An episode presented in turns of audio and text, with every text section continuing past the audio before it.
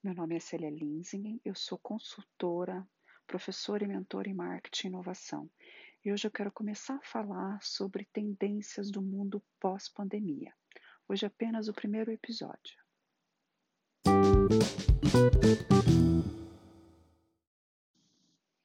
O mundo parou.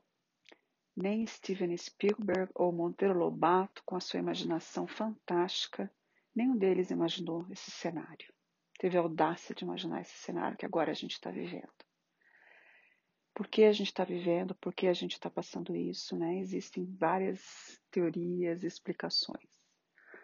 Mas o que eu quero falar agora é sobre o que vai acontecer depois e esse depois a gente não sabe se é daqui a algumas semanas, daqui a alguns meses e quanto tempo isso vai durar. Está se falando hoje é o novo normal.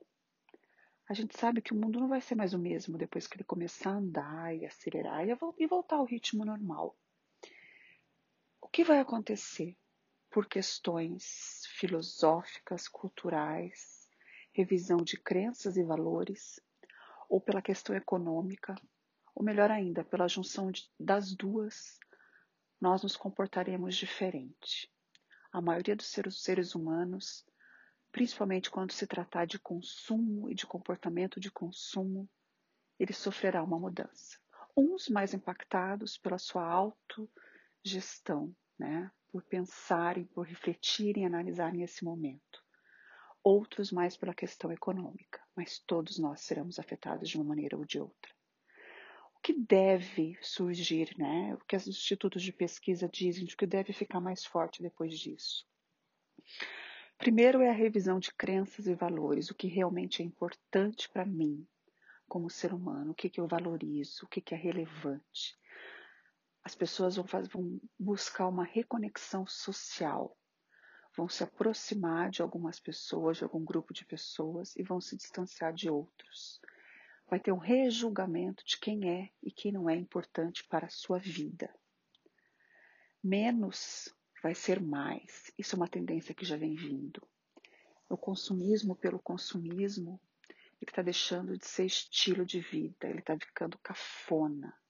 Não é mais legal consumir.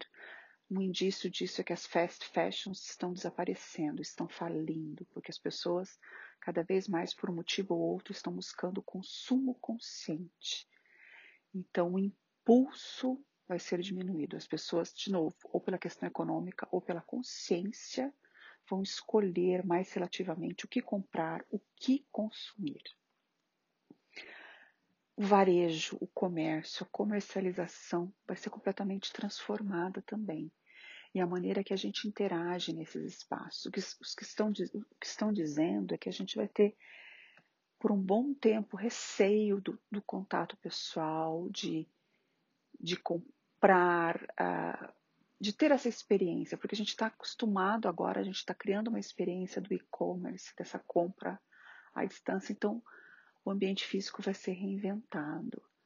A questão de higiene, da asepsia, os locais de consumo eles vão ter que passar uma segurança para os seus clientes. Parece louco, né? Mas a gente vai perceber isso.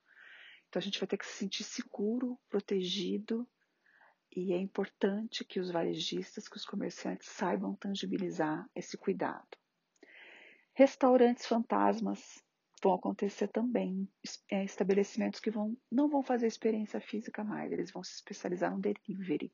Então, muitos deles que estão experimentando esse momento agora, por, terem, por ser a única opção, eles vão ingressar nesse mercado e vão se transformar em novos modelos de negócio mesmo. Outra coisa que está acontecendo muito, né, além das lives que estão se perpetuando, são as visitas aos museus, os shows, espetáculos online.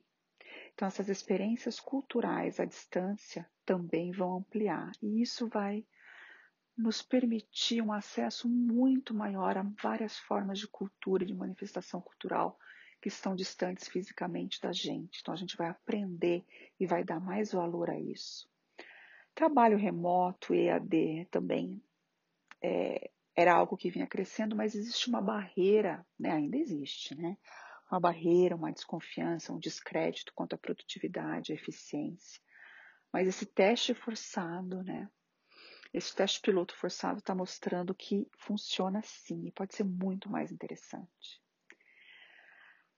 Bom, a busca por novos conhecimentos também está ampliando. A gente vai dar valor ao que realmente importa, seja nas conexões sociais, seja no consumo, seja no aprendizado. Então, o novo normal, ele vai impactar diferentemente cada pessoa, depende do seu grau de evolução, do seu nível de consumo, da sua condição cultural e da sua condição econômica. Mas depois que o mundo começar a andar, nós precisamos estar atentos a todas essas oportunidades que ele vai nos trazer, essa nova consciência individual e de grupo, que vai transformar, já vem transformando produtos e serviços é uma crise, mas eu estou vendo isso como uma grande oportunidade de reinvenção de todos nós, indivíduos, sociedade, planeta, saírem fortalecidos. Minha provocação para vocês aqui é: vocês estão percebendo isso? Olhem com um olhar cor-de-rosa, vejam as oportunidades. O mundo logo vai começar a mandar, a andar. Vamos entrar no ritmo dele. E esse ritmo tende a ser bom para todos nós. É só a gente olhar para ele com um olhar novo.